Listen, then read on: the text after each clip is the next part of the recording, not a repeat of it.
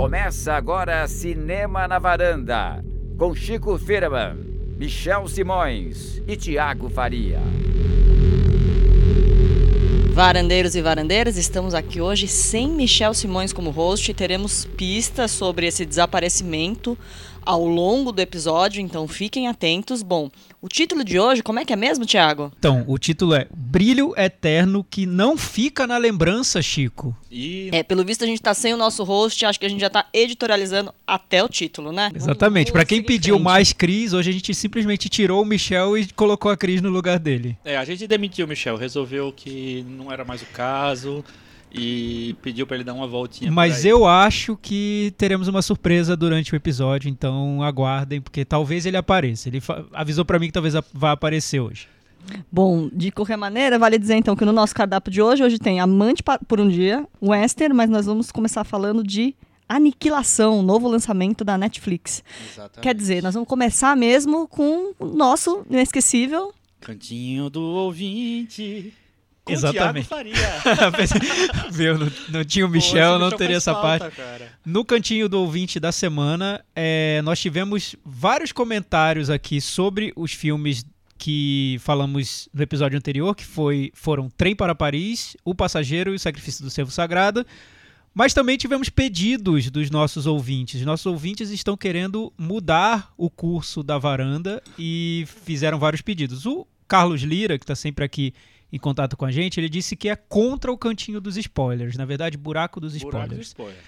Porque o que ele diz? Ele diz que. Ele é contra, nem sabe sobre, sobre o que é contra. Ele é contra. Porque ele diz que ouve o nosso podcast enquanto está dirigindo. E que às vezes, quando entra o buraco do spoiler, ele está dirigindo. Ele não sabe se, sei lá, desliga ali o, o celular, se joga o celular para fora do carro. Enfim, é meio tenso. E o nosso amigo Rogério Montanari também narrou uma situação parecida. Ele disse que estava no ônibus ouvindo o podcast. Ele falou que adorou se esbaldar com o mundo de spoilers de filmes que já tinha visto, mas nos últimos, no último episódio a gente escolheu falar de longas que ele ainda não tinha visto. E ele pensou: e agora? Ouço os spoilers e dane-se ou desligo? Mas ele estava em pé no ônibus lotado, segurando a mochila, e foi tentar pegar o celular para procurar o momento onde o buraco dos spoilers acabava e não conseguiu. É, quando chegou o momento, ele só teve uma atitude, arrancou os fones com violência. Vocês... Antes que ele caísse no buraco do spoiler, claro. Vocês devem saber que o som de um ônibus cheio não é lá uma das dádivas dos deuses, né? Então eu comecei a ficar ansioso enquanto aguardava alguns minutos para voltar ao programa. Vez ou outra eu pegava um fone, encostava no ouvido e ao perceber que o papo buracal e spoilerento continuava, eu logo jogava o fone para baixo. Passados alguns minutos, percebo que vocês já estão falando do novo filme de Liam Neeson e feliz da vida, retorno meus fones para os ouvidos. Ou seja, foi uma luta dele com o buraco dos spoilers. Ele disse que tinha uma senhora olhando para ele assustada com uma cara de o que está acontecendo com esse sujeito aí no ônibus. E ao olhar para outro lado, um tiozinho fez um sinal de não com a cabeça, meio que me achando louco ou algo assim. Ainda bem que logo que o buraco dos spoilers acabou, eu retomei ao podcast fantástico que vocês fazem. Ele disse que essa não é uma crítica ao buraco dos spoilers. Muito pelo contrário, que se dane aos passageiros alheios dos ônibus e trens da vida. pois é, mas eu notei um, um, tá rolando um incômodo do buraco dos spoilers. A gente vai repensar esse quadro, Chico? Eu acho que a gente podia fazer ele no final de tudo, né? A gente é, encerra o sim. programa e faz o buraco. Pensei aí, nisso também. Terminou o programa. Marcado, né? Exato. Terminou o programa, acabou, entram os spoilers que a gente eu quiser falar. Eu vou mandar um fax pro Michel para ver o que, é que ele acha, porque a gente tem que, né, tudo a gente tem que consultar o nosso host e vamos ver o que Mas que eu acho diz. melhor, porque se a gente começar a provocar acidente de carro e problemas ali de desentendimentos no transporte público, não é. vai ser muito legal. Né? Basta né? o Dória, né? é, e tivemos também um é. comentário muito legal aqui sobre o. O Leonardo Aquino mandou, ele falou sobre o servo sagrado. Ele disse que se sentiu representado com os comentários sobre o filme, porque ele gosta muito não só do diretor grego Yorgos Lanthimos, mas de toda essa nova onda hashtag quero causar do cinema grego. Apesar de vocês não terem exatamente o mesmo apreço que eu, gostei muito do debate que vocês trouxeram e das críticas respeitosas. Ele falou que tem uma característica do trabalho do Lantimos, ou Lantimos, que acho que vocês não falaram, e que interessa a ele. A visão de mundo do diretor tem um pessimismo quase no limite da misantropia. Para ele, a sociedade e a humanidade deram muito errado. Erramos na criação dos nossos filhos, em Dente Canino, erramos ao relevar regras impostas pelos relacionamentos, Lagosta, erramos ao tentar varrer para baixo do tapete dilemas que nos massacram, Servo Sagrado. Apesar de gostar da obra dele, fico tentando imaginar se o ser humano Lantimos é tão pessimista assim. E lembro de uma fala do Thiago sobre Aronofsky no episódio sobre mãe. Não gostaria de ser amigo desse cara. Então ele não gostaria de ser amigo do diretor, mas gosta muito da, da obra dele. Bem interessante. E gostou dos comentários que a gente fez, apesar da, das discordâncias e tudo mais. Que bom. Eu, eu fico feliz porque eu concordei com uma coisa que ele falou. Diga, Chico. Eu acho que o Lantimos não deu muito certo também. acho que não foi só vida, o mundo. sim. Acho que não foi o mundo que não deu certo, que é a visão pessimista do mundo. Eu acho que eu tenho uma visão pessimista dele também. Olha, tivemos vários comentários essa semana do Team Chico, hashtag Team Chico. Então, assim, Pessoas a gente que adoraram pessoas xingando o a, Chico. a gente por causa do, do trem do Clint Eastwood. Nós Ah, tivemos teve, teve um alguns pouquinho. comentários sobre o filme, até de pessoas que não viram o filme e que já ficaram irritadas. É. Vamos chegar nele. O João, o Chiavo, foi legal o comentário dele que ele disse o seguinte: é, vou começar falando que estou me sentindo meio discípulo do Chico ultimamente. É, é muito doido como quando Vem ele comigo. quando eu comecei a ler as críticas dele, havia muita discordância entre nós. Era justamente isso que me instigava a lê-lo. E hoje eu vejo que acabamos tendo um gosto bem parecido. Será que foi maturidade? Vocês se encontraram numa conjunção agora de- Conjunção de, astral, opiniões? é. tá nos astros. Isso, né? no brilho. É. E aí ele disse que concordou muito com os comentários do Chico sobre o filme do grego, Yorgos Lanthimos, Sa- Sacrifício do Servo Sagrado. Eu tô falando sobre o nome dele cada hora de uma maneira, né? É. Acho que uma hora eu vou acertar. vamos vamos bater em Lantimos. E o Carlos Lira também concordou com o Chico, mas sobre o Passageiro, que é o Hum. filme do com o Liam Neeson. É. Vinícius Romero disse que concordou comigo sobre o filme do Clint Eastwood, mas quando chegou no Passageiro ele virou a casaca, mudou de lado e foi Team Chico demais. É, e já o Yorgos Lanthimos ele não gostou muito. Enfim, tivemos aqui várias opiniões diferentes sobre, sobre os filmes. O, o Davi Fausch ele fez uma defesa muito ali profunda do filme do Clint Eastwood. Entrem lá no nosso blog cinemanavaranda.com para ler o comentário dele. A Fernanda Prado até perguntou, teve uma dúvida sobre o filme do Servo Sagrado, que ela é, disse: sei que é um spoiler, me desculpem se a minha dúvida é meio besta, mas não consegui captar como as crianças do filme ficaram doentes. Era algo na limonada? Era tudo psicológico e manipulação? Como aconteceu tudo aquilo afinal, Chico? Eu acho que o Lantimos tenta fazer uma coisa metafísica, né? Além da, da- do factual. Então, não, não sei se teve uma, um veneninho também- na limonada, não. Eu também acho que, como diria a Cássia Eller, não tem explicação. Não tem Eu acho que ele não, explicação. ele não quis explicar de onde vem, só, é só vem, aí. né? E o Christopher Faust, que até participou aqui do, do episódio nosso, ele disse que ficou triste e surpreso pelo fato de o filme do Clint Eastwood não ter estreado em Curitiba. Quero muito ver. Duvido que o maior cineasta vivo tenha feito um filme tão ruim. Também acho, aliás, que tenha muita, tinha muita gente por aí só esperando um tropeço para poder soltar suas críticas a ele, mais por conta das visões políticas do que qualquer outra coisa, mas isso é outra conversa. Então ele não viu ainda, mas tá lá defendendo. Ai, ai, ai, o esses Clint. fanboys. E ele de- adorou o passageiro e concorda com o Chico. Isso eu achei legal. Muita gente que gostou muito do passageiro, né? E tá concordando com as opiniões, principalmente do É, eu, Chico. eu, eu não sei se eu tô, se eu tô errado, é, mas eu vi ontem à noite que o, no Letterboxd que o Christopher fez um ranking do, do Colê Serra e ele colocou o passageiro em primeiro lugar. Olha só. É. O comentário do Flávio, Flávio Pamplona é um pedido também. Eu não vou ler o comentário porque é muito longo. Ficou bem legal o texto que ele fez. Eu recomendo que vocês entrem lá no blog e leiam. Mas resumindo, ele queria ouvir mais filmes clássicos aqui na varanda. Porque ele diz que ele mora numa cidade pequena, não, só tem um cinema de shopping.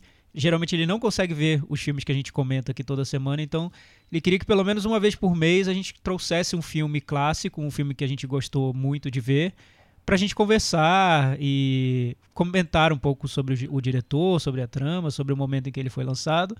Eu achei boa essa dica, viu? Acho que se a gente elegesse um filme ali por, mês eu, pra... acho, eu acho muito boa também. pra a gente gente chegou comentar. a falar- conversar disso, de fazer tipo a Cinemateca da Varanda, né? Exatamente. E, é, eu acho que a gente pode, pode retomar essa ideia. Vamos mandar um fax de novo pro Michel pra ver o que, que ele diz sobre o assunto. Mas eu acho que tá Hum. de pé essa. Acho que a gente vai pensar um filme ali eleito pela varanda para que todos assistam e a gente comente. A gente fez isso com Curtindo a Vida Doidado, mas foi por causa do aniversário do filme, né? O filme tava com Exatamente, comemorando é. ali. É isso, então, o cantinho do ouvinte da semana. Agora vamos em frente. Vamos em frente falar de Aniquilação, dirigido por Alex Garland. Vocês gostam de Alex Garland? Perguntaria Michel Simões. Olha, eu acho que tem coisas boas e coisas ruins na, na, na ficha corrida dele. Eu gosto de. Não, não adoro, mas eu me diverti com Ex Machina, que acho que não sei se é tão amado aqui na varanda, acho que é muito É, eu gongado. não sou tão- Cris, você tão gosta do Alex não. Garland? Seria porque ele é londrino, nascido... Dire- Amigo do Danny Boyle, Amigo- né? amigui- Roteirista de A Praia Boyle, e tem tudo algo- mais. É, Não. então, talvez eu tenha acho essa que tem uma simpatia, né? influência aí, vamos lá. Não, eu, eu gosto porque ele ele gosta de fazer assim reencontros de personagens do Star Wars, né? Porque o Ex Machina é o General Hux com Paul Dameron e nesse é Padmé Amidala com Paul Dameron, né? Então tem Não tinha notado, mas Olha, realmente é. a Nossa, Cris sempre a Cris trazendo trazendo o easter eggs. Vamos, vamos para a sinopse. Uma bióloga e professora universitária Natalie Portman. embarca em uma expedição com um grupo de mulheres para entrar numa região isolada, basicamente uma bolha de sabão gigante onde coisas estranhas estão acontecendo. Uma decisão que ela toma depois que o marido dela Oscar Isaac. retorna do local apresentando sintomas muito inesperados. Gostei da Olha, sinopse ela tá bem perfeita. a gente hein? vê que é, É. é de família, né? É, essa- mas esse talento pra É um, sinopse. é um, é um, um- foi uma sinopse micheliana, mas é com um toquinho Cris, Foi, né? Um acho que pezinho foi no mais. top. Foi, É. foi sim. A história da bolha de sabão gigante, como transformaram uma ficção científica séria, pretensiosa, num filme da Xuxa. né? Exatamente. Rumo à bolha de sabão gigante. Olha, vou dizer que eu enxerguei algum- algumas referências no, no próprio filme, mas tudo bem. É, eu acho que antes vale a pena a gente só dar um- uma resumida na, no- na trajetória do Alex Garland, porque eu conheci o Alex Garland como escritor.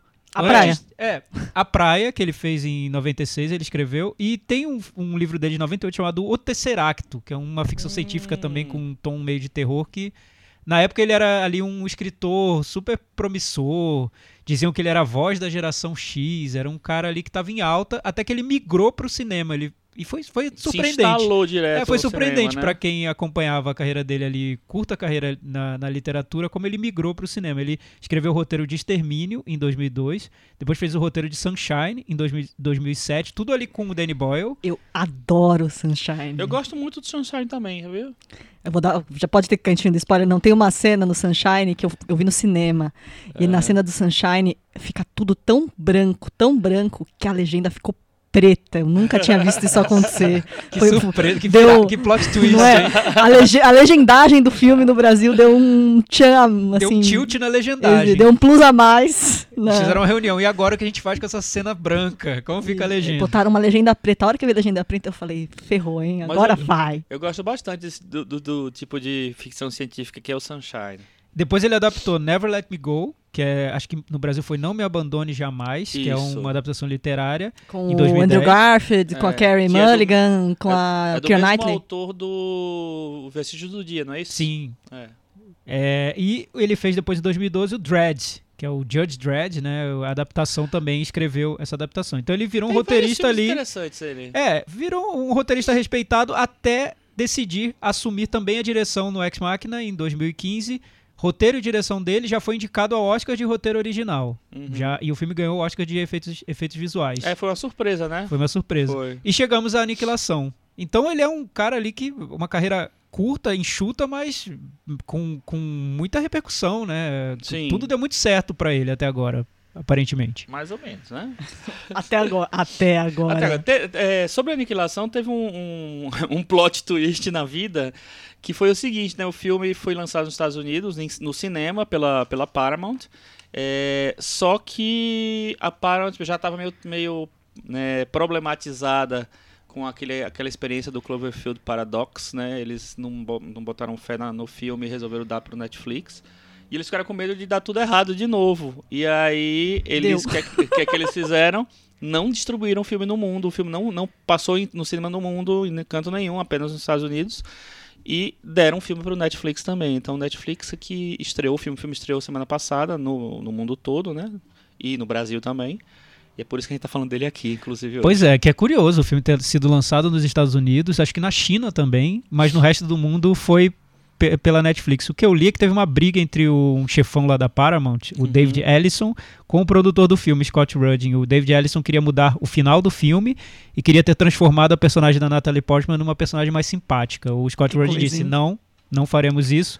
O filme foi para Netflix. O diretor do filme, Alex Garland, disse que ficou super decepcionado. Ele disse que era um filme para o cinema. Ele adora a série de TV, adorou Handmaid's Tale, mas falou que o filme ele fez para o cinema, não foi para ser visto na Netflix.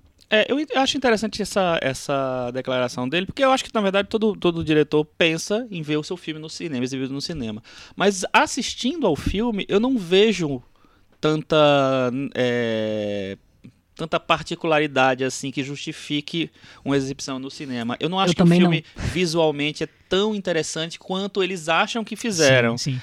É... Mas aí é o ponto, Chico. Eu acho que eles acham que fizeram um filme para imersão, né? É. Que, que exige essa. Que exige não, que provoque a imersão do, do espectador naquele uhum. universo diferente. Do...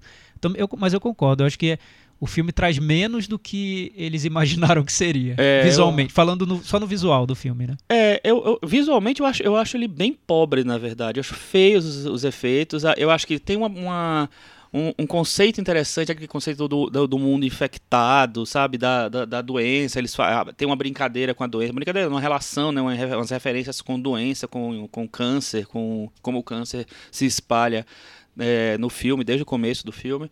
É, e visualmente, assim, ele tenta criar uma coisa, mas eu acho, não acho que ele consegue. Eu acho que é um que, que fica um, uma coisa muito no meio do caminho. E é aí que às vezes aparece um, parece um filme da Xuxa. sabe? Um Super Xuxa contra Baixa Astral. Não é. Não, não tô falando que, é, que é, é, naquele nível, não, mas eu acho que ele não consegue dar conta visualmente do, da, da, proposta. Mas e o filme em si? O, o, o, o que, é que vocês acharam? Pois é, então, o filme é, ele adapta um livro, né, do Jeff Vandermeer. Eu li que é uma trilogia, ele adaptou a primeira é parte. É, eu gosto muito da ideia de adaptar livros difíceis. O que os fãs do livro dizem é que o livro é infilmável, não daria para ter transformado mas no filme. Mas até aí vários já foram, né? E depois eu fui ler, eu não li o, li o livro, mas eu li sobre o livro e realmente a trama vai muito além do que está no filme. Uhum. É algo. É, é, incrível a imaginação do, do autor. O Alex Garland ele diz que ele leu o livro, o livro para ele foi como um sonho. Ler o livro é como se estivesse sonhando e o filme é a memória que ele tem desse sonho. Então é uma adaptação bem dele para o livro. Não tem um compromisso com fidelidade à trama que estava lá, né? Mas essa ideia que o Chico até pincelou agora, que é usar a ficção científica, o filme de fantasia, o thriller, para falar sobre questões muito humanas, no caso, fazer até essa metáfora com câncer, com autodestruição né, do nosso corpo até, eu, eu sempre vou achar interessante. Não, em é... premissa, assim. Do, pois é. Mas eu acho que tem problemas no filme que são mais de narrativa, de construção de personagem, que construção vão... de monstro, construção de monstros, de monstro é bem, bem a, a, criação de atmosfera, que acho que são centrais para que o filme desse certo, né? Eu fiquei até com um pouco de saudade do urso do Leonardo DiCaprio, viu? E olha que eu nem, nem gostei daquele urso lá, porque o, o, o ursinho ali, o, o Beerligator, né? É um, é um urso com um jacaré, com tudo. Pois é, comparam muito o Garland com o nosso amigo Denis Villeneuve. E compararam muito o. Comparam? Comparam. E compararam um muito. Toque de Arrival, é, né? Compararam de, de muito a, a aniquilação ao A Chegada. Essa foi a grande comparação. Não sei se por ter uma protagonista feminina e por ter essa ameaça alienígena que a gente não consegue explicar direito e não gente, sabe mas é o que bem acontece. diferente, né? Vamos combinar. É, mas tem um ponto assim, essa, essa, coisa, essa, essa ficção científica com uma coisa meio drama, com uma coisa pessoal do, das é. aflições da personagem feminina, psicológico, filosófico, é. filosófico e também cerebral, né? Essa coisa é. de como se fosse um quebra-cabeças ali para o espectador ir montando. Não, e eu também li coisas assim que o, que o filme seria, olha, vamos colocar no, na sala de novo essa pessoa, hein? Que o filme teria um quê meio mãe no sentido de ser uma grande analogia a essa coisa assim, por exemplo. É, você tem muito a questão conjugal da personagem da Natalie Portman durante todo o filme. Sim. Então seria um pouco dessa coisa de você ter que se uh, sacrificar, se destruir uma parte de si para você estar tá de verdade no, no, no, casamento dela, enfim. Que, teria, que seria uma grande analogia a isso. A, a questão da depressão, da, da autodestruição, do, do que quer dizer do câncer, enfim, que seria que o filme, a ficção científica seria uma, uma grande alegoria para isso. O que, que, vocês acham disso? É, então, porque Gente. o filme dá peças para a gente chegar a essa conclusão. A personagem da Natalie Portman, ela é uma bióloga, ela é especialista em, nessa questão da divisão celular e dos, das doenças relacionadas a isso, principalmente câncer. Então, o câncer já está presente ali na própria profissão da personagem. A personagem da Jennifer Jason Leigh sofre com câncer. E o filme tem toda essa, essa, essa metáfora de uma invasão alienígena que vai se alastrando ao, aos poucos e modificando é, a composição dos ambientes. Então, é é a lógica do câncer, né? Isso tá no filme inteiro. Então, e, e quando eu percebi que o filme tinha, tinha isso, eu acho isso muito legal, muito interessante como ele, ele pega um negócio microscópico e, termina, e transforma num negócio gigantesco. Só que para mim é para aí na premissa o, o, o interesse. Eu acho que é, ele não é, ele, o, ele não consegue dar a dimensão que ele, que ele, que ele tem. Eu não, não, não li o livro, então para mim é impossível comparar ou julgar o livro. Mas eu acho que no filme, em nenhum momento eu acho que ele consegue eh, fazer essa, essa a tradução dessa, dessa premissa, assim. Na verdade, fazer essa premissa funcionar direito, assim. Eu não consegui me envolver com, em nada com o filme. Em nenhum momento. Eu acho coisas muito isoladas interessantes, mas não, em nenhum momento eu acho... Uma coisa, por exemplo, que poderia ser um, um ponto muito forte do filme é o seguinte o elenco principal é totalmente feminino, né? Fora o, Oscar Isaac, que, tem é, a participação dele é mais à, margem, né, do, da trama principal. É, você tem cinco mulheres ali, tem a, a Natalie Portman, a Jennifer Jason Leigh, um climinha Ghostbusters. É, pode ser. Mas a, a cena em que elas estão entrando na bolha, eu lembrei de Ghostbusters música, né? É. totalmente. Mas, Mas enfim, em nenhum momento seguinte. eu acho que eu acho que ele justifica isso, ele dá uma, sabe, ele entrega algumas particularidades para você entender, ah, ah, é um grupo de mulheres por isso, sabe? Ele não sei. Pois é, Chico, não... eu, eu fiquei incomodado com isso, mas eu queria é. saber mais da Cris, na verdade. É. Te incomodou, Cris? Porque para mim pareceu é. gratuito. Também, eu não entendi por quê. Tem uma hora que elas têm uma conversa na mesa, né? E achei que ia, ia sei lá, ia ser dito, porque que coincidentemente são só mulheres, mas ficou parecendo que era meio, meio gratuito, sim. Por outro lado, ele, ele, ele acho, que é, acho que é interessante para ele que seja um grupo de mulheres, porque ele quer expor um pouco das, de questões que são um pouco femininas. E eu sinto que ele tenta o filme inteiro explorar essa questão da relação da Natalie Portman com o marido dela, com, enfim, com as peculiaridades da relação deles. É, fazendo um paralelo com o que está acontecendo na história. E dessa, dessa coisa dela tá se. O objetivo principal dela ali é porque é, é nasce em relação a, ao marido dela e tal, as lembranças que ela tem. Isso tudo eu acho que ele tenta manter em paralelo de alguma forma. É, e tem vários flashbacks, né? No vários, filme. vários o, flashbacks. O, e, e, sempre ligados a isso, sempre né? Sempre ligados à relação dela com, com o marido. As relações íntimas dela, né? Não dá pra dar tanto spoiler assim, mas a, a vida mais íntima ali Olha dela dentro de casa. Do menino é, lá. Não, não, ô, Rogério, pode ficar com fone, não vai rolar spoiler é. agora do filme. É, mas aí que eu acho que é um, um, problema do filme que também me incomodou. Porque uma coisa é a ideia, o conceito do filme. Eu acho muito legal. É o tipo de ficção científica que me atrai mesmo. Eu vou com interesse até nisso. Acho que é, explora ali um, de maneira diferente um, essa questão da invasão, das invasões alienígenas que viraram um clichê no gênero. Até eu li uma entrevista do Alex Gallant que ele diz que o que atraiu é, no livro para ele foi o fato de ser bem original dentro do gênero. Ele não tinha lido nada parecido e era, ele achou super original, eu acho também. Mas para dar certo isso em filme, no cinema, teria que ter um diretor que conseguisse criar, primeiro, uma atmosfera super envolvente. E aí eu acho que o Denis Villeneuve é bem mais talentoso que o Alex Garland, apesar de ter restrições ao Denis Villeneuve, eu acho que o Villeneuve consegue criar essa atmosfera que o Alex uhum. Garland não consegue. É, toda essa parte visual do filme teria que ser teria que ter sido deslumbrante, também muito fora do comum. Eu acho que é, fica no meio do caminho. Não achei é tão deslumbrante. Eu acho banal é, filme. É. Pois é, que aí é uma questão puramente visual, né?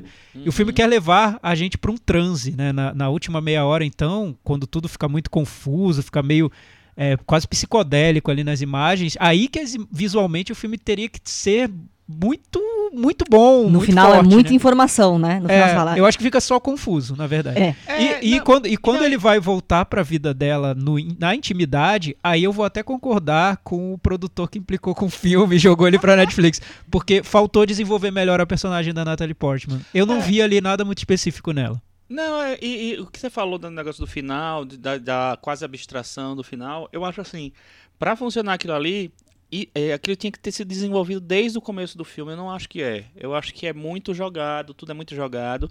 E vou concordar com você no Villeneuve, viu? Porque assim, o Villeneuve ele tem esse talento para ambientar, para criar atmosfera. É, mesmo que eu não goste muito dos filmes dele, eu não gosto mesmo. Mas ele tem esse talento para estabelecer uma atmosfera ali. E eu acho que o Alex Garland, talvez até pô, pela pouca experiência dele no, como diretor, é, como roteirista ele tem muita, mas como diretor ele tem é o segundo filme dele. Talvez seja um filme muito ambicioso para alguém que ainda não tem, sei lá, tanto tanto do tanto traquejo, né? Traquejo mesmo. Mas eu acho que é sim, é, visualmente mesmo, né? Porque não é só levar um roteiro ou uma trama interessante para o cinema que aquilo vai funcionar. Pelo contrário, principalmente em ficção científica, que você precisa criar toda essa atmosfera. O, próprio Blade Runner do, do Villeneuve, que eu não gostei, é, eu fiquei envolvido no filme. Mesmo sem, no final sem ter gostado do que eu vi, ou tendo várias restrições, mas é um filme que me envolve. E uhum. pro, pro Aniquilação, especificamente, que tem essa ambição de nos levar a um transe ali de imagens e deixar nos deixar perplexos, essa, essa ambientação, essa atmosfera tem que ser bem construída eu fiquei meio entediado, para dizer a verdade. Eu fiquei bem entediado. Eu, fiquei, eu não consegui me envolver em momento nenhum. E, assim, é um filme, é o, o tipo de gênero que eu mais gosto, que é ficção científica. É, é, um filme que promete ser um filme inteligente, que trazer coisa diferente, que é uma coisa que me empolga também em ver, em ver um, num filme de gênero. Mas em nenhum momento eu acho que ele consegue dar conta, não. É, é, quando tinha aqueles momentos, raros momentos visuais que eu acho interessante, tipo aquele, aquele campo de espantalhos, de, de enfim, Dá pra chamar de campo de espantalho, dá, dá. né? Acho que você tá é, tá descrevendo bem sem dar spoiler. É, tá, tá aquele, a, aquele momento você assim, nossa, agora ele vai criar um negócio. E não cria, ele joga aquilo, ele sabe, ele não, não, não sabe nem jogar uma trilha, a trilha certa ali é, pra eu achei criar também. uma ambiência ali. E os momentos de terror do filme, porque o filme tem elementos de fantasia, de ficção científica e terror. Os momentos de terror eu achei tão é,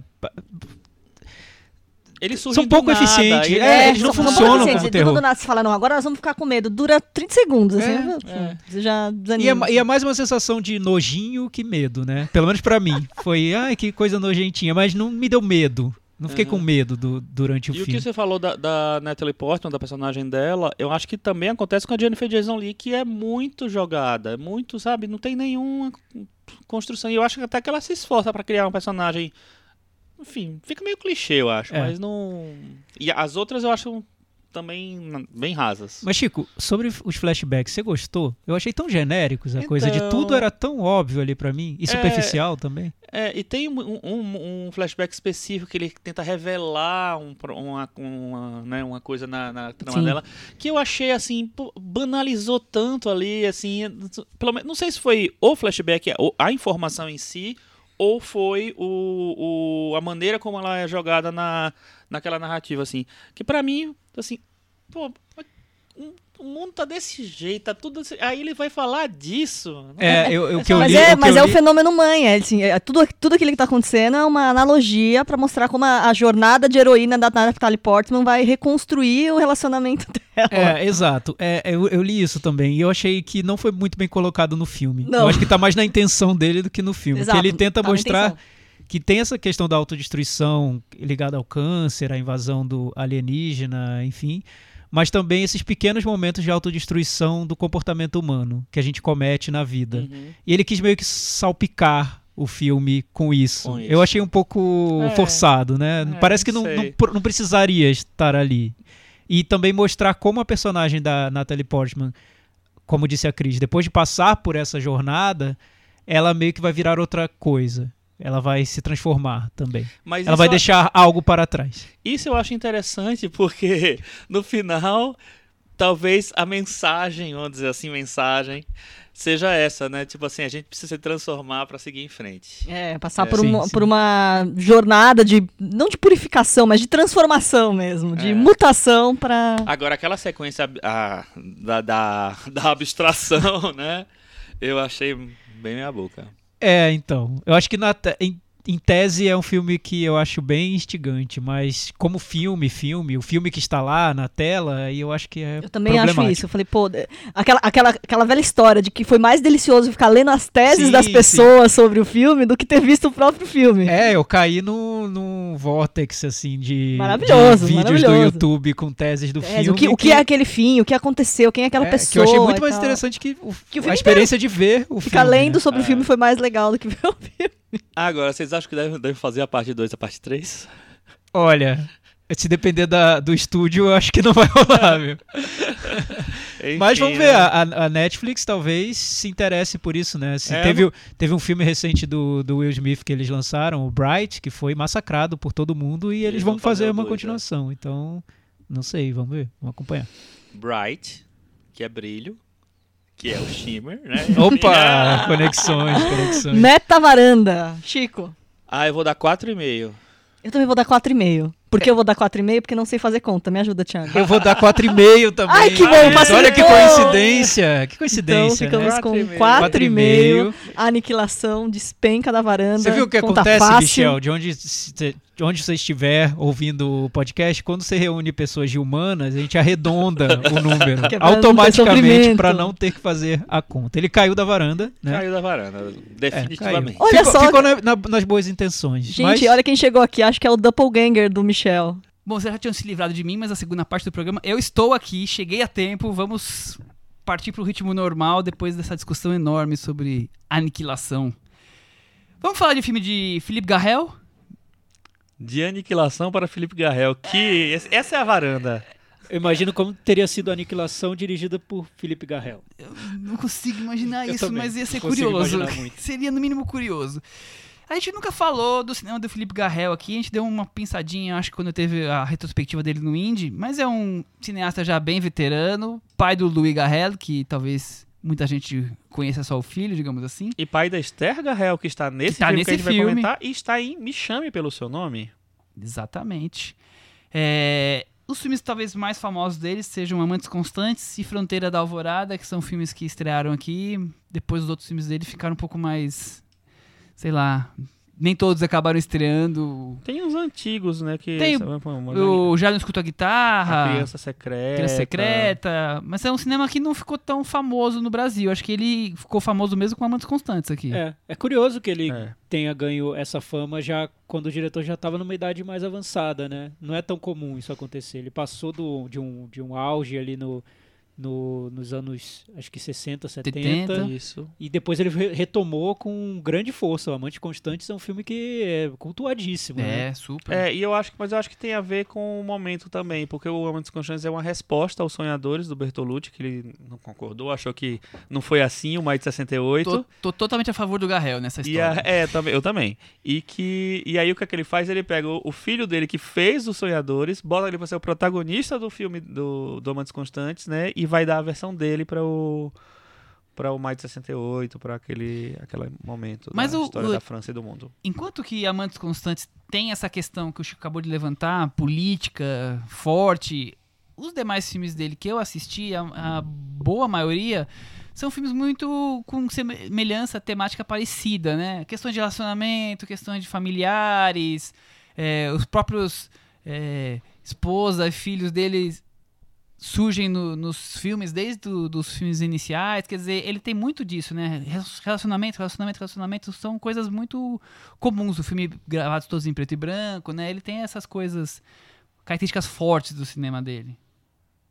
É, tá no coração do cinema dele, essa, é, o, os relacionamentos, as relações entre as pessoas, né? As relações humanas. E acho que esse filme faz jus ao, ao, ao, que ele vem desenvolvendo. Agora, não sei se você, o que vocês acham, esses últimos filmes do Garrel têm chegado no Brasil, nem que seja em festivais, né? É... Chega em festivais, mas né, tem um. O filme estreou, o outro a seguir, até hoje não estreou, ficou prometido, prometido a sombra de duas mulheres. É, ele não, não estreou, né? Ele passou Adiou-se dois anos seguidos toda semana, até é, agora não estreou. É, mas eles, eles têm chegado de alguma maneira no Brasil. O Ciúme estreou também, passou no Festival do Rio, estreou. O, a Fronteira da Alvorada, não lembro agora quais foram os outros. Mas assim, eles têm chegado. Só que eu acho que de todos esses, O Amante por um Dia é um filme mais bem resolvido ah, vamos dizer assim, é mais. É... Teve um verão escaldante também. O verão escaldante, é, não sou tão fã. Eu também não. É, eu acho que é o filme mais bem resolvido dos últimos tempos dele, assim. Um filme que eu acho que ele é, ele é mais redondo mesmo. E que eu, mais, que eu me envolvi mais também. Vamos pra sinopse? Vamos, tem sinopse. É, só- é bom, como eu sempre comento, o filme estreou no Festival de Cannes na quinzena dos realizadores, que é tipo o lugar perfeito pra estrear os filmes do Garrel, né? Eu acho, pelo menos. Pois é, mas eu, eu fico pensando assim, esse é de 2017, né? Se, você, se a gente pegasse os filmes que passaram na um Santa Regar, na quinzena e na semana da crítica e jo- jogasse todos pra a competição oficial, daria uma seleção muito melhor É, mas que... é, é uma coisa que a gente pode voltar a discutir, mas o Cannes tem a questão dos nomes, eles precisam ter os nomes que estão em voga na competição. As outras mostras acabam. Porque todo mundo quer estar lá, né? As outras mostras acabam sendo, normalmente, na média, muito melhores do que a competição, porque a competição precisa ter o Almodóvar, o Lantimos, o. O o Garrone. Garrel, É, são os nomes que chamam mais atenção, Exatamente. não necessariamente os, Os que têm melhores. os melhores filmes, né? Tanto que o próprio Projeto Flórida, que pelo menos eu achei maravilhoso, passou na quinzena dos realizadores e não, E não Na na, competição. competição.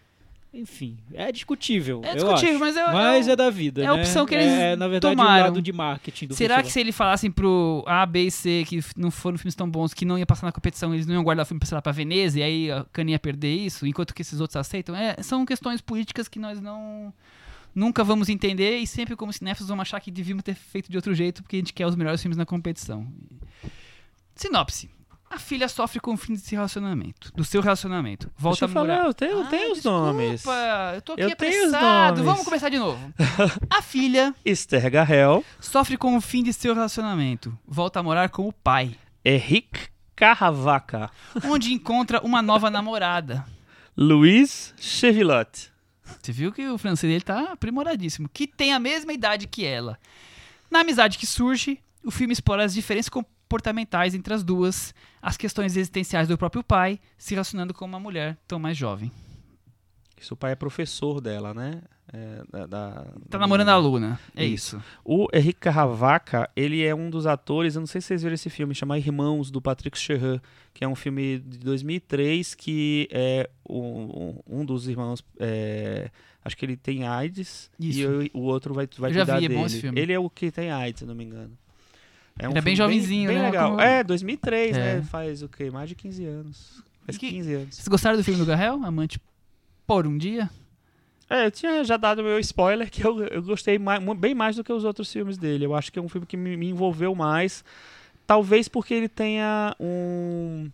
é, uma construção dramática, mas até um pouco convencional do que os outros filmes dele, que são mais abertos, que são mais.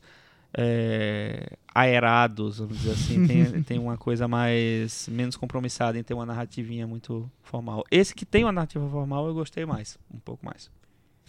É, eu também gostei. É, como é um diretor que tem um estilo muito forte, como, como muito bem definido, como disse o, o Michel, às vezes os filmes se confundem, e, mas não tem problema, porque cada experiência, pra mim, é muito prazerosa ver, ver os filmes dele. Uns são, eu acho, mais fortes que outros, mas gosto de ver, ver todos. É, o, o Ciúme, por exemplo, ele foi chamado Ciúme no Brasil? O Ciúme. É Foi. O Ciúme.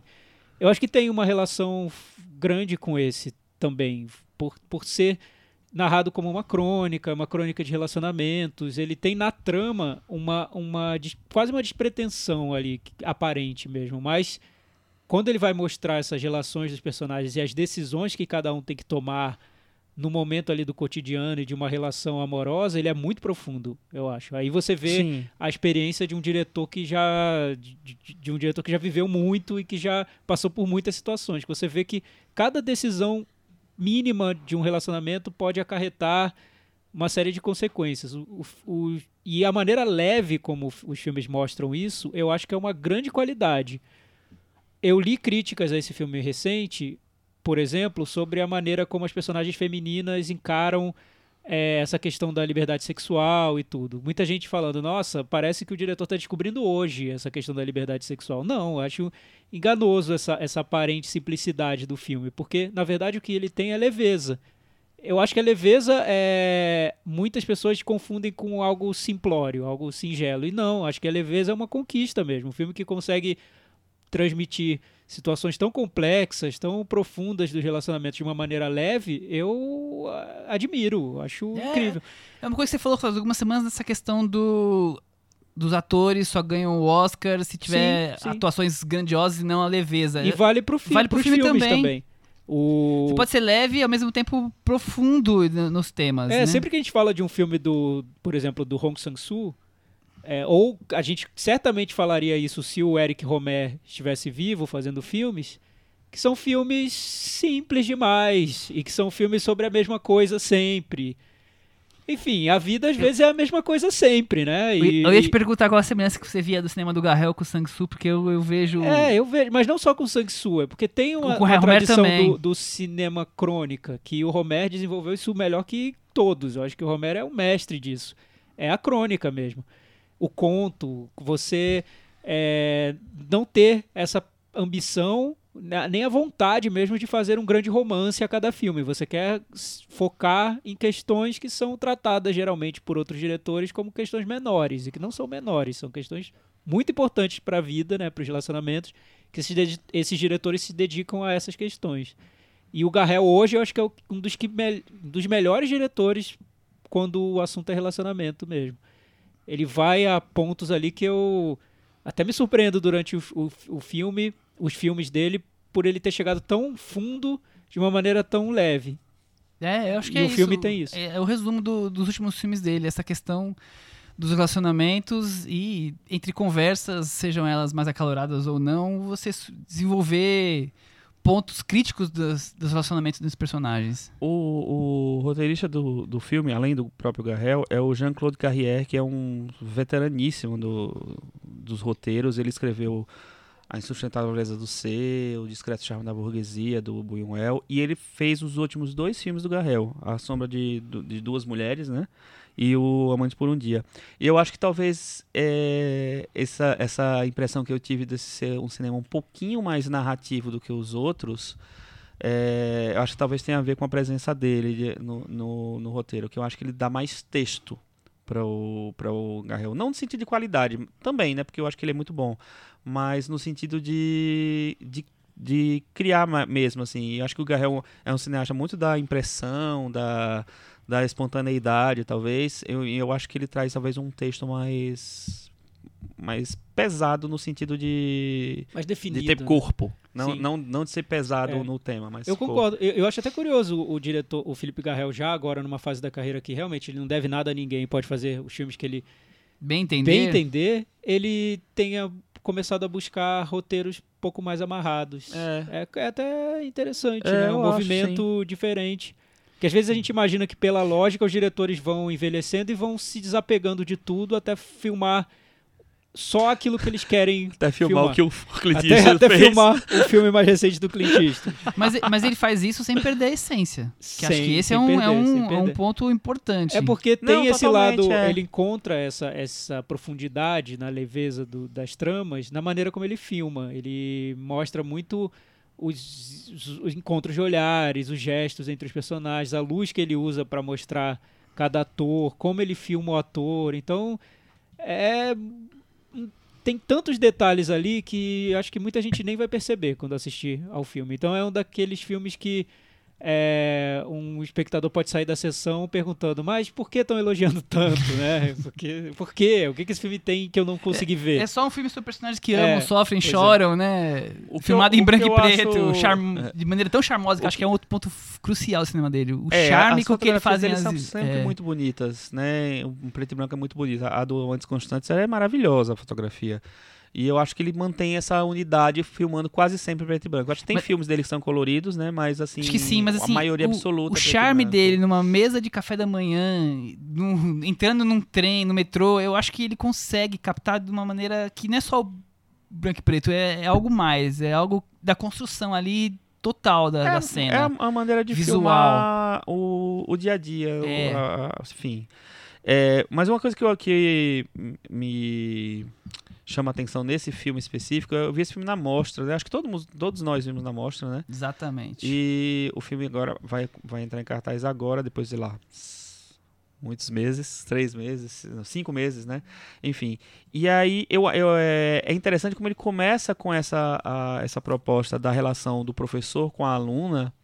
E quando entra a filha do professor no, na, no jogo, na, no jogo a relação mais interessante é a relação dela com a, com a namorada do pai, né?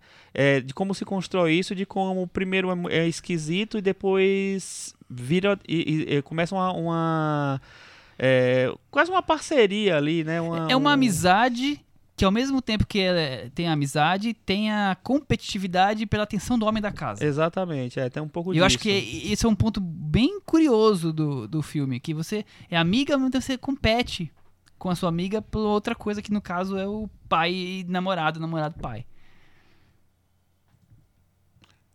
Exatamente.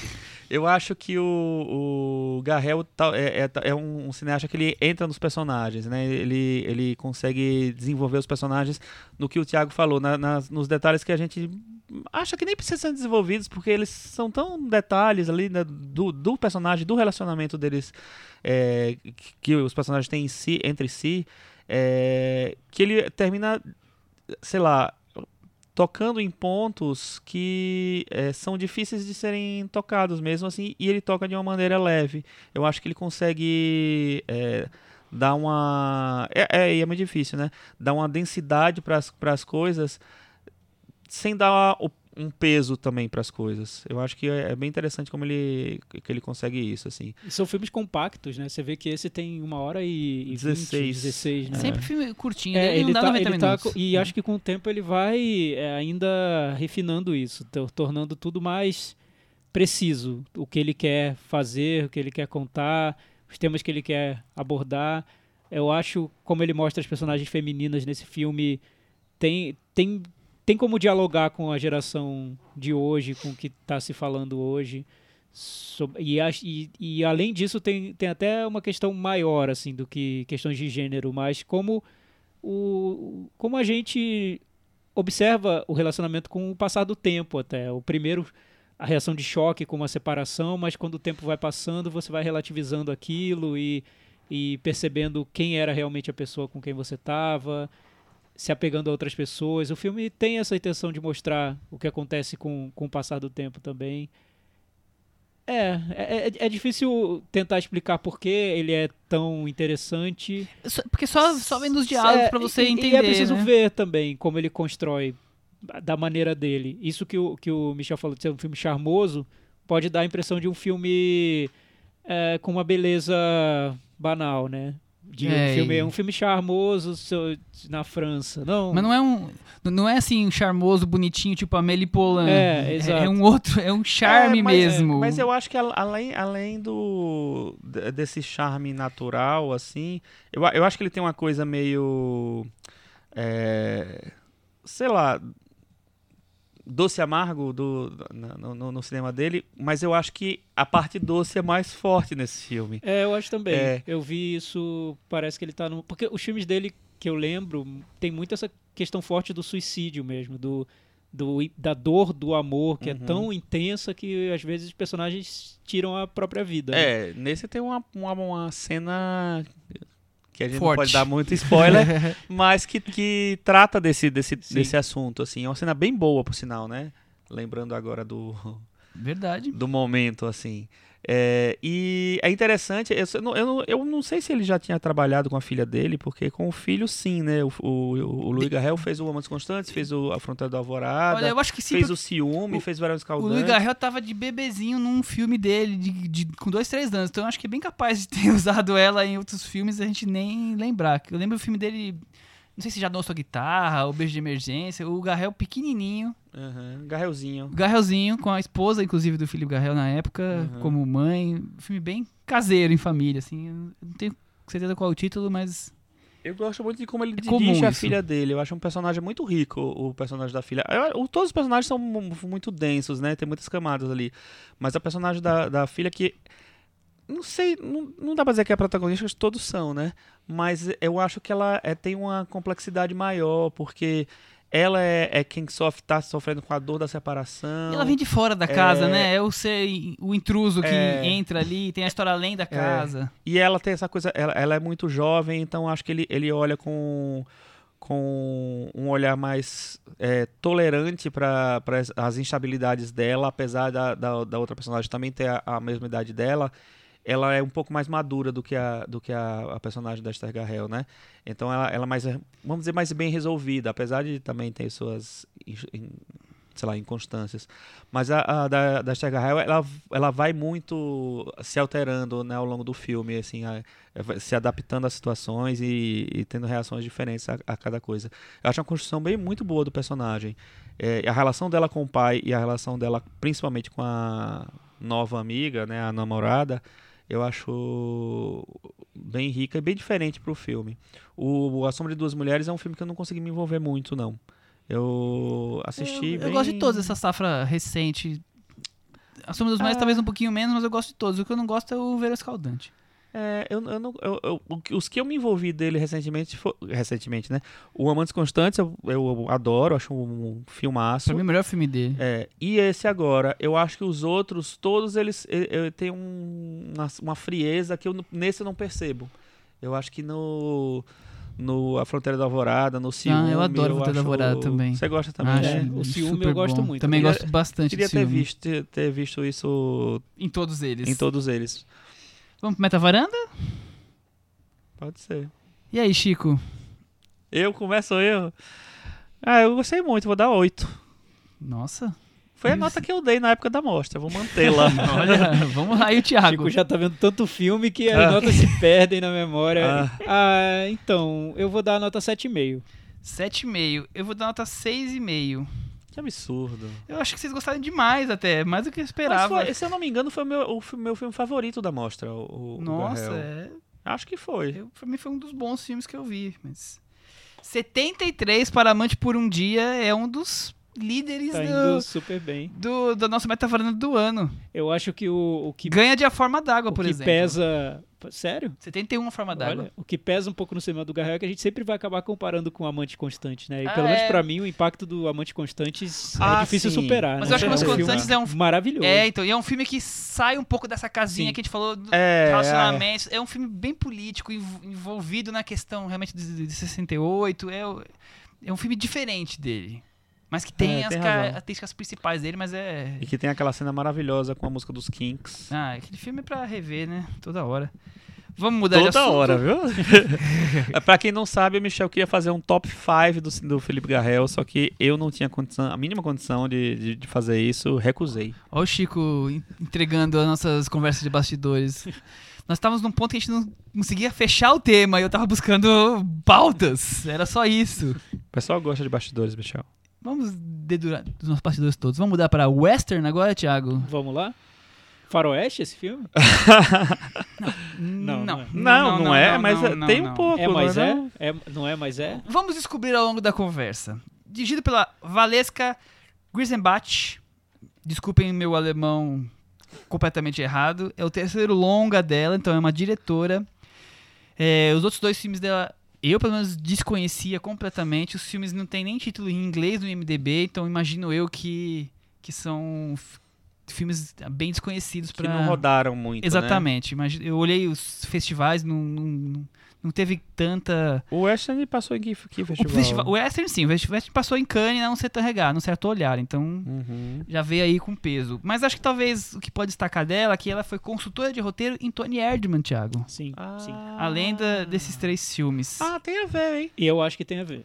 Eu acho Ah, que tem vamos- semelhanças entre os filmes. Vamos buscar a Tem a sinopse. ver, tem aquela cena do Western que tem um cara vestido com, como um urso peludo Ah, ali. é essa a semelhança, Chico. Acho, que- acho que, acho que você encontrou a semelhança entre os filmes. Eu acho que tá mais no karaokê essa semelhança. Mas eu achei viu? bem é, é- é legal essa, essa onda da, da força de diretoras alemães, né? A, a, a Maren Ade e agora a Valesca Greenbach, o, o, o Western. Como é É, nome? não- não- eu, eu- eu improvisei porque eu não sei como falar. acho que é Grisebach. Valesca. Valesca. A Valesca. É, a Nossa Val, amiga. a Val. Val, boa. É, o Western, ele passou, como disse o Michel, na mostra Um Certo Olhar de Cannes, mas foi um dos filmes mais comentados pela crítica do, festival do inteiro. festival inteiro. É verdade. Como foi é. o caso do Projeto Flórida. O Festival de Cannes do ano passado, o curioso é que os filmes da competição ficaram ofuscados um pouco, pelo menos para a crítica, por outros filmes de mostras paralelas e o o Western foi um desses filmes. Uhum. Então, Sim, sem dúvida. por isso que ele chega hoje na nossa discussão aqui, chega até ao, ao Brasil, que a distribuidora que está lançando Zeta Filmes. é a A Zeta Zeta Filmes. Filmes. Que passou ele no Indie. Eu acho que é super corajoso lançar esse filme no Brasil. Muito, Nossa. muito. Coragem É imensa. uma vitória Que esse acho que lançamento. até no, no contexto de um festival no Brasil é um filme que não é tão fácil, de fácil Não, acesso. eu- Você tem eu que acho um estar preparado difícil. para o filme. Vamos falar por quê? Vamos falar por quê? Ele tem 1 hora e 59, mas parece umas 3 horas, né? Tem umas quatro e meia. Sinopse. Retrato da masculinidade em sua disputa por espaço em sociedade. Um grupo de operários alemães trabalhando no pequeno vilarejo da Bulgária. A barreira do idioma e dos costumes culturais, o convívio e as diferenças se sobrepõem às convenções sociais. Sim. Nossa. Acho que tá, tá bem resumido. bem Pô, resumido. você não Você resumiu de um jeito frio, meio Yorgos Lanthimos, que a gente falou na edição Você- passada. Eu jurava que eu ia, eu ia poder falar o nome do Meinhard Newman, que é o protagonista que eu batizei carinhosamente de Seu Madruga Loiro. É. Olha isso. Porque eu acho ele eu, acho, eu, eu acho que o, o. Chico, o Chico já foi um pouco, um pouco, é, foi meio jocoso. Eu acho que Não ele seria uma é. mistura de Tom Selleck com Belchior. Eu sou apenas um rapaz alemão. Sou apenas um construtor Búlgaro, alemão. Bulgária. Curioso que eu vi um, um um filme de Luxemburgo esse ano, chama Gutland, que provavelmente vai estar nos festivais, na Mostra, no Festival do Rio, que é muito parecido o tema, mas depois o desenrolar é bem diferente, porque o personagem, o estranho que chega na cidade pequena pra trabalhar, tem a ver com o passado de crime. Esse filme não tem nada a ver, mas achei curioso. E é um filme dirigido por uma mulher também, estou aqui em Luxemburgo, chama Govinda alguma coisa. O que vocês acharam de Western? Um filme cheio de não atores também, né? Sim. Um filme arriscado, um filme difícil, como o Thiago já falou, mas eu achei muito bom. Eu achei um dos melhores filmes que eu vi ano passado. Eh, Ele passou no Indie, né? O Michel já falou. É, Ele já estava comentado em Cannes, mas eu não estava preparado assim, para o filme. É, E eu achei muito interessante a maneira como ela trata de vários temas sérios. Principalmente assim, desenraizamento, né? O cara que sai do seu país para ir trabalhar num outro país, uma outra é, organização social, uma outra comunidade ali. É, tem que ser. Ele, não só ele, né? Tem vários personagens, mas ele é o, é o protagonista. E como ele tenta sim entrar naquela, naquele mundo ali. E às vezes, eu acho que às vezes ela meio que parece que tá dirigindo um filme de terror, né? Porque tem uma. uma Clima. um clima de não sei onde, em que terreno eu tô pisando. E ao mesmo tempo tem um- uma coisa de quase documental de até por, pelo fato de serem não atores, né? De mostrar o cotidiano daquela, daquele lugar e, é, e, mostrar um personagem tentando se esforçar para se misturar com aquelas pessoas ali. Eu achei meio fascinante a maneira como ela encontrou para contar essa história. É, sem muito, muito- muitos recursos dramáticos. Tem recursos dramáticos, né? Mas assim, com muita espontaneidade na maneira de fazer o personagem se mover por ali, por aquela região. Eu acho que pode ser, pra quem assiste ao filme sem saber muita coisa sobre ele, pode ser até um pouco desesperador cair no filme. Eu não sei se essa era a intenção dela, possivelmente sim. É, tal como um personagem que tá ali naquele cenário de muita natureza, exuberante, selvagem, a gente também tá um pouco perdido no que tá acontecendo, num lugar que a gente não sabe direito qual é, com pessoas que a gente não Né? entende o que estão fazendo ali. Nem as pessoas do lugar e nem as pessoas que vieram com você, né? É Pois um é, peixe fora e- e isso ali, pode né? ser até provocar uma aflição no filme. Ela narra de uma maneira muito lenta também, então eu imagino que para o público que não vá, não consiga entrar muito no filme, possa ser um pouco frustrante. Eu acho interessante ouvir um pouco o que ela queria fazer com o filme. Ela fala muito sobre o filme, falou muito nos festivais, deu muitas entrevistas e tudo.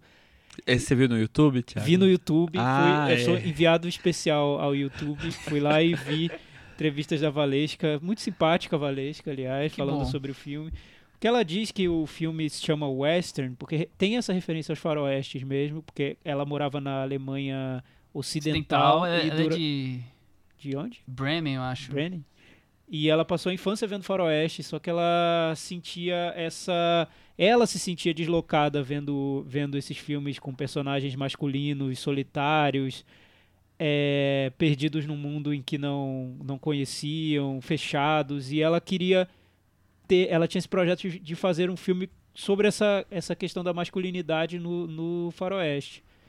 Só que ela não, não tinha essa, essa, Ela não se identificava com os tipos masculinos, uma questão óbvia, né? De gênero, mas também não se, se identificava ali no lugar onde ela vivia. Então ela pensou como fazer um, essa referência aos faroestes no mundo em que a gente vive hoje. E aí ela fez, ela disse que ela fez um filme sobre o leste selvagem, não Olha sobre o, o, o, oeste selvagem. E o leste selvagem é o leste europeu. É, ela aponta que não só o alemão, mas vários outros, outros países ali da, da Europa têm uma sensação histórica de superioridade em relação a outros países da Europa, principalmente o leste europeu.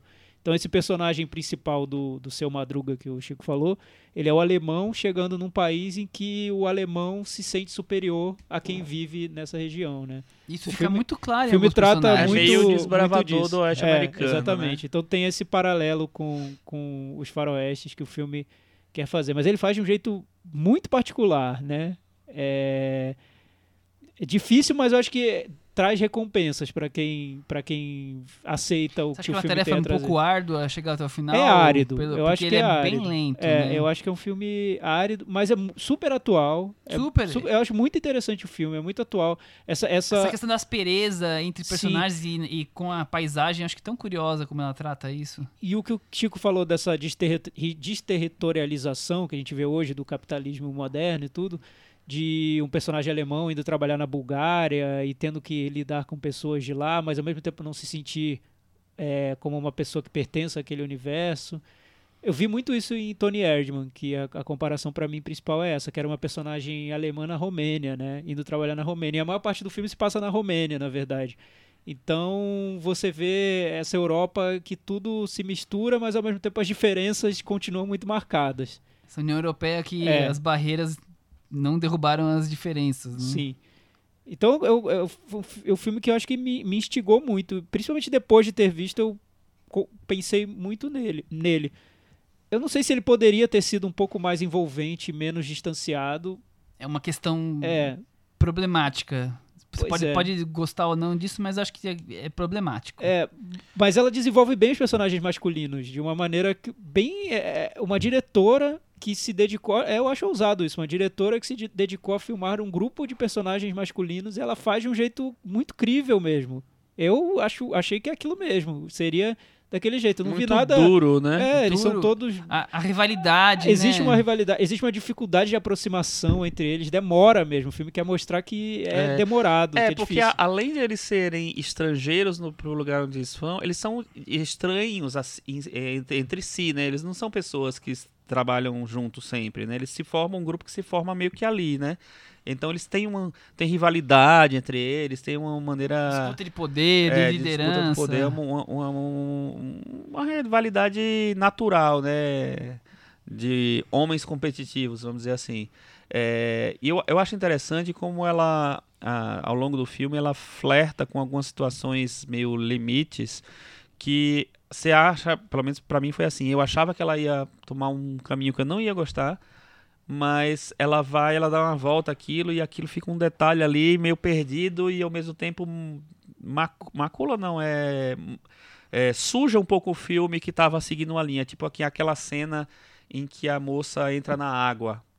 Ah, É, que é uma cena que você acha que ela vai levar pra uma outra coisa, é, para uma coisa mais pesada e mais clichê, mais mas ela não, ela, ela, ela resolve aquela tensão nessa cena mesmo, assim, e, e segue o, o, o- caminho que ela estava seguindo, assim. Então ela suja o filme de uma maneira. é, como é que chama? De uma maneira boa, eu acho, sabe? Ela. ela introduz elementos que não necessariamente elas vão, eles precisam ser desenvolvidos ao longo do filme. Ela simplesmente retrata aquela região meio inóspita ali, meio western, né? Sim, meio... total. Eu, eu gosto eu... do personagem mesmo, de, porque é um personagem que ao mesmo tempo que também. carrega esse peso todo de ser a Alemanha chegando na Bulgária, tem esse, essa carga simbólica é o personagem perdido ali, que não sabe nem direito quem ele é. Tanto que ele se aproxima muito mais dos, tá, né? dos, locais do que do sim, grupo que ele sim. tá, né? Ele é o único uhum. que desgarra um pouco, e isso causa mais rivalidade ainda, né? Exato. E eu, eu vejo no cinema dela, nesse filme, uma atmosfera parecida com a do Alain Giraudy, que trata a a Pode França ser. mais profunda, mas claro que ele trata tem temas diferentes, mas eu, eu vi alguma semelhança que é o ali. do Estranho no Lago e na vertical. Na vertical, na vertical exatamente. É, o, o Girodi tem esse tem um elemento mais é, surreal que a gente não vê. Que não tem exatamente. Ela é muito é isso, é muito realista, realista né? é. é isso, mas, eu sinto mas a eu acho que os dois têm a aspereza, né? A, a, a maneira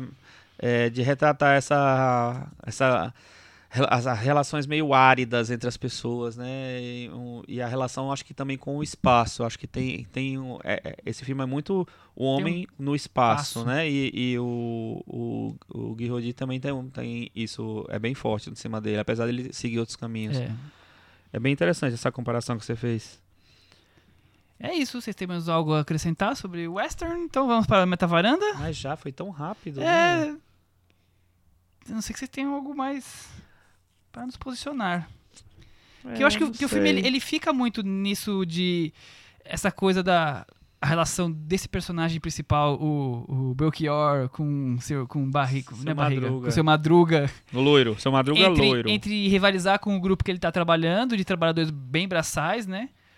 E aproximar-se da dos búlgaros da, que moram ali e alguns se aproximam dele e outros não. Então ele, ele acaba sendo um cara que vem de fora e não se sente totalmente abraçado nem pelo grupo que veio com ele, nem pelo grupo que está ali tentando que ele está tentando se envolver, né? Ele, ele é um ele fica um mesmo, é, né? total um, a, um, um estranho no ninho na ali, sua né? definição mesmo, assim, é o, e, é o que não se aí, encaixa. O filme se encaixa com tudo isso, com essa questão dessa coisa da terra batida, do, das perezas da paisagem, do verde, e esse todo constrói esse western a, ao leste, como é. o Thiago trouxe e, aqui. E tem também o lado de, de, de, crítica social do filme que é muito forte, que é mostrar que nesse contexto do, desse capitalismo que a gente vê hoje, você cria pessoas que se sentem a parte de tudo, né? Sem nacionalidade, sem sem um espaço, nem beira. um espaço para considerar dela, pessoas perdidas, né? solitárias, com dificuldade de se conectar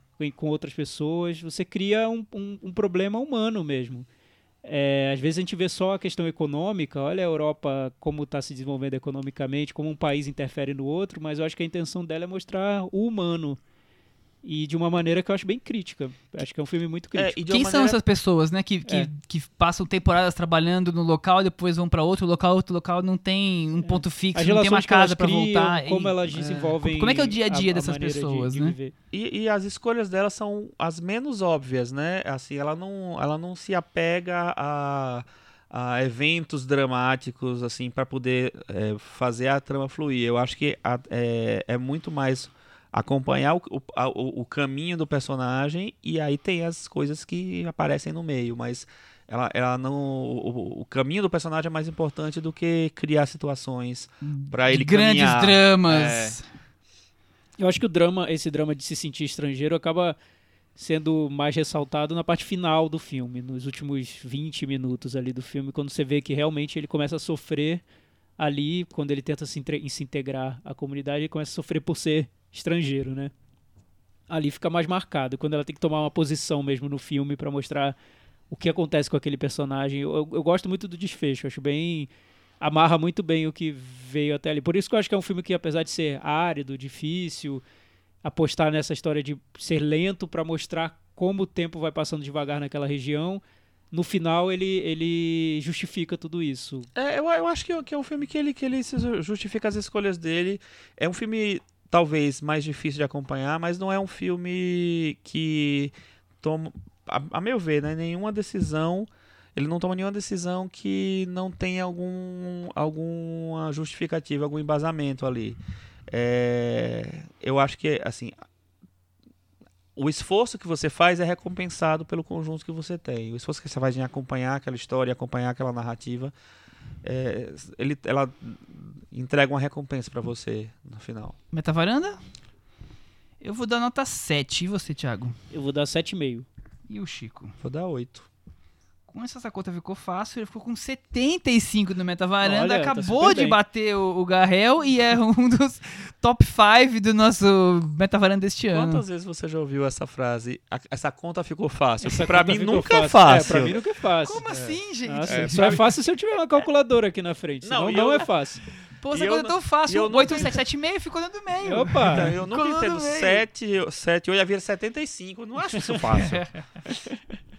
Mas enfim, né? Vamos para as recomendações dessa semana. Vou continuar, eu vou começar a recomendação puxando já, estamos falando de Alemanha, com um filme que também estreou esta semana, que é o Em Pedaços, que era um filme que estava cotado para o Oscar, que participou da competição de Cannes, onde esses filmes também passaram. Dirigido pelo Fatih Akin, que é um diretor turco que a maioria detesta, alguns gostam muito. E eu acho que é um filme bem curioso sobre imigração, intolerância, coisa que na Europa está tão forte. É um filme sobre um homem-bomba que explode, matando o marido e, e o filho de um- da Diane Kruger, que ganhou a melhor atriz em Cannes, e aí ela parte pra vingança. O filme que acaba tendo tribunal, filme de tribunal, tudo envolvido ali. É um filme que me deixou bem intrigado, por mais que eu sei que o Chico tem várias ressalvas com, digamos assim, o martírio dramático por qual passa essa personagem. É, eu, eu tenho problemas com o Fatih Akin, na verdade. Eu não gosto do cinema dele. Eu acho que ele é, é esse cineasta que a gente já falou no- nos- até na edição passada quando falou do Lantimos. É um cineasta que tem muito é muito calcado na o cinema dele é muito calcado nas explosões que o que vão acontecer para mover a vida dos personagens. É, é, tem- é- é muito exibicionista, eu acho um pouco isso. Aquele contra a parede que foi o filme que revelou ele para o mundo. Ele ganhou que me- melhor filme em Berlim. é isso, né? Eu não gosto nada, eu tenho problemas com esse. Esse filme, eu, eu acho que tem uma força grande na personagem da Diane Kruger, que eu acho que ela tá muito bem. Só que os, e eu acho ele, e o filme, a construção do filme bem interessante. Só que não, me incomoda muito o final, o caminho, o caminho final, a solução final. Eu acho que ele volta para esse cinema que eu não gosto. Mas até lá eu acho que ele tem uma, um certo esforço em fazer um negócio mais diferente. Era um indicado do Oscar para a Alemanha, você já falou isso? Exatamente, acabou não entrando na É, lista Não final. entrou, era um dos favoritos, ganhou, algum- ganhou o Globo de Ouro, eu acho, né? Ganhou o Globo de Ouro. O, o Critics' Choice também. Era um dos favoritos, mas terminou não aparecendo, porque ah, essa categoria é uma loucura. Tiago, recomendações? Então, Michel, eu vou recomendar essa semana um livro que eu tô lendo que tem a ver com um assunto que a gente tem comentado muito aqui na, na varanda, que são as questões sobre feminismo. O livro chama A Mãe de Todas as Perguntas, Reflexões sobre os Novos Feminismos. É escrito pela Rebecca Solnit, que é uma autora americana que já escreveu sobre vários assuntos, é ensaísta, fala muito sobre cultura pop, sociedade americana. Esse livro reúne ensaios dela. E um ensaio eu achei bem interessante pra gente até, que ela faz a pergunta: Homens podem falar sobre feminismo? O que, que você acha, Chico? Podem? Devem? Acho que os homens podiam apoiar o, as o feminismo, as discussões. Acho que falar talvez não seja exatamente o. É, então, a conclusão que ela chega é exata, bem parecida com essa, Chico. O que ela diz é que. Tá vendo? Eu nem precisei Viu? Nem precisou ler, nem precisou Aí. ler, o livro já tá lá na cabeça do Chico. O que ela diz, que eu achei bom pra gente até pensar aqui quando a gente faz o podcast, é que o interessante quando o homem fala de feminismo, ela apoia, ela acha que é legal o homem falar de feminismo, mas principalmente falar sobre feminismo pra outros homens. Quando o homem fala sobre feminismo pra outros homens, isso é interessante. O que ela reprova é quando os homens tentam falar sobre feminismo pras mulheres. Porque as mulheres já sabem muito sobre isso e não precisam que alguém fique explicando isso pra elas. Ela, aliás, foi a autora que deu origem ao termo mansplaining, que é o termo quando o homem tenta explicar Uhum. coisas para, para as mulheres, esse péssimo hábito de muitos homens. Então, eu recomendo a leitura do livro. Ela fala sobre séries, filmes também, literatura, para quem gosta desses assuntos relacionados a feminismo, principalmente homens que não estão tão familiarizados com esse tema, eu, eu é, recomendo a leitura desse livro. Muito bem. Então, já que você falou, deu a sua recomendação, agora é a, vem, vem para mim, né? Vem de mim. É, eu vou falar de dois filmes que estão em cartaz. Um deles já estreou há um, há uma, na semana passada, na verdade, é o que é o Torquato Neto, é um documentário sobre o, o poeta Torquato Neto, que é um, um documentário bem decente que conta tenta recontar a vida do cara a partir de uma entrevista só que, eles, que os diretores fizeram com, com o, o, o personagem. Uma só? E pelo, pelo que eu li, foi, foi só uma, e aí eles reconstroem a partir disso com muito material de arquivo, com muita participação dele em, em programas, enfim. Com todos os registros que eles podiam com, com, é, trazer dele. É, é um documentário bem interessante, assim, ele, ele não é tão não é tão sei lá desafiador tal mas ele eu acho que ele consegue trazer uma coisa diferente diante do, do, da média de documentários que a gente tem no Brasil. A gente faz muito documentário musical, né, também. E outro filme que eu, que eu assisti esse final de semana foi o Tomb Raider. Ah, e aí? É bom, Chico? É, então, eu não achei ruim não, viu? Eu achei meio guilty pleasure. Sério? É, é, Mas você gosta dos anteriores? Então, não. Acho bem é, eu ruins. acho bem acho fraco. Bem, bem, bem, bem ruins. E a Tomb mas... Raider nova, Alicia Vikander? O que você tem a dizer sobre ela? Eu tenho a dizer que a próxima ah, vai ser a, a Alison Jane, né? Porque a pessoa ganha o Oscar de atriz coadjuvante e algum tempo depois faz o... Tem esse padrão? O, é, a Angelina Jolie foi, aconteceu isso, né? Faz o Garota Interrompida, depois tá fazendo Tomb Raider e agora a Alicia Vikander. A Alicia Vikander é uma boa atriz, né? Eu acho assim, aquela coisa, é uma boa atriz que você vai jogar para o para esse universo da fantasia e tal. Eu acho que ela faz é, essa é, A última grande, grande criação do Harvey Weinstein foi a Alicia Vikander, hein? Ai, meu Deus, a Harvey Weinstein. filha, filha de Harvey Weinstein. E, mas o filme, ele é, ele é divertido, ele é dirigido por um norueguês que fez um filme de, de onda gigante há, um, há alguns anos. É, aí ele tem realmente uma, um, uma pegada blockbuster, mas com alguma diferença. Ele não é um filme totalmente é, americanizado assim. É, tem muita sequência de ação, tal, mas eu acho que é um filme bem mais interessante do que os outros, é, os outros Tomb Raiders. Assim, eu acho que a, a, a Vikander vai emplacar mais um. Oh, que legal. Um, tempinho aí. Eu ouvi falar, Chico, que tem um quê de Indiana Jones, tem? Tem, totalmente. Tem? Totalmente. E que parece que foi adaptado de uma versão do game que é diferente daquela que a gente conhecia, é mais realista. Eu não conhecia nenhuma versão do é, game. Então, mas... Tudo bem. Vou falar é, em game... Eu mas até... só, só, só uma coisa que eu, é, é, já é uma referência à minha amiga Cris, que é o seguinte, Cris, você já, já você percebeu que agora o Magneto namora a Lara Croft, cara? Não é? Né? Ainda estão juntos, né? Sim, sim, ah, sim. Então, pronto, é. essas, essas relações que vocês fazem entre os atores e os personagens são intrigantes. A gente tem que fazer um episódio sobre isso, né? Com certeza. Mas o que você ia falar?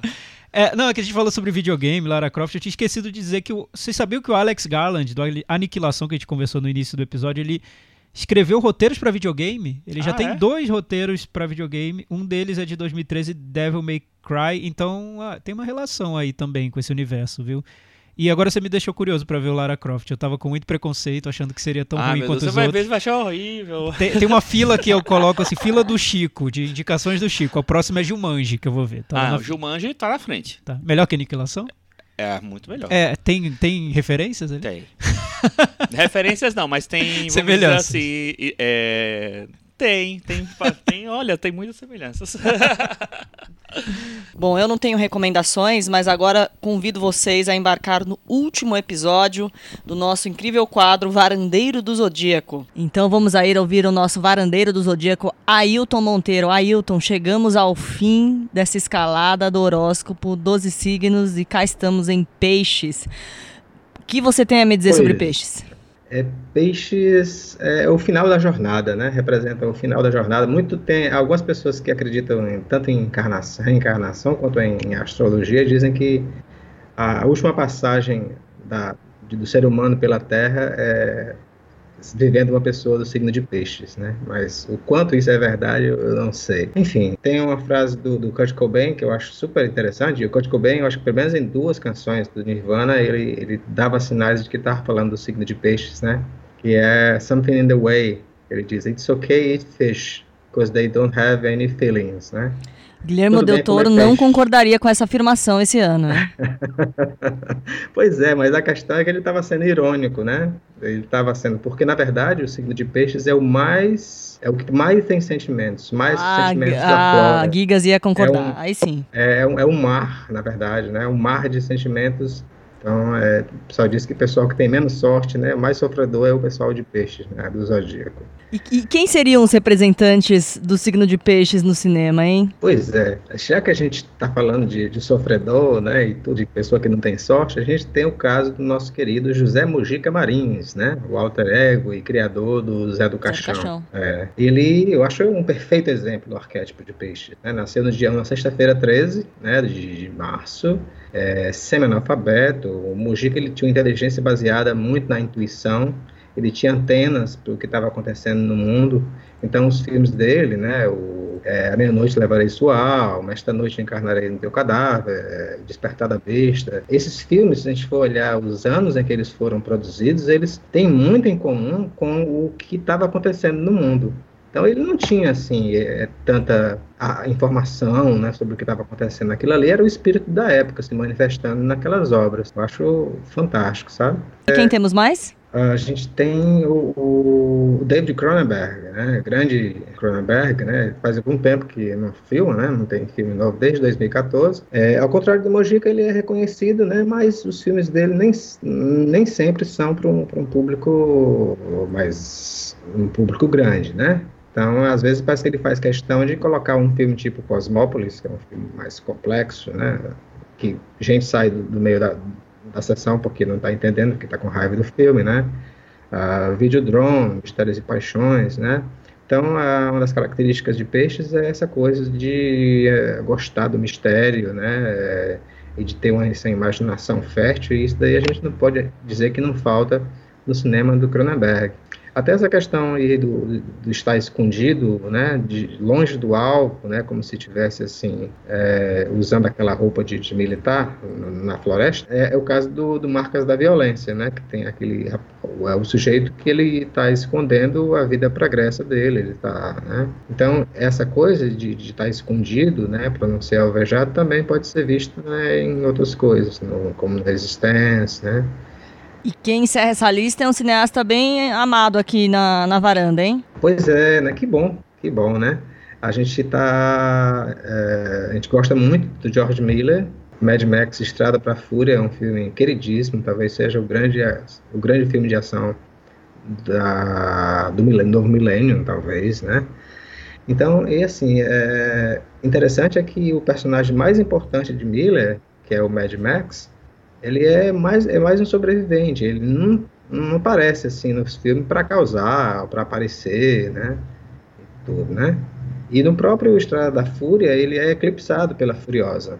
Né? É, assim, ele, essa coisa da, da humildade, ela tá, tá presente né? no, no, cinema do Miller. Tem duas criações que ele fez, que é pro, mais assim, também direcionadas para o público infantil, né? que foram dois filmes do Baby, né? E, e dois do Happy Feet, né? Do, é verdade, então, né? Uma filmografia fato, bem diversa, digamos assim. É, mas só o fato do Baby ser um porquinho, né? E não um leão ou, ou um pavão, sei lá, qualquer animal assim que fosse assim, uma característica mais nobre ou mais, é, mais vistoso, né?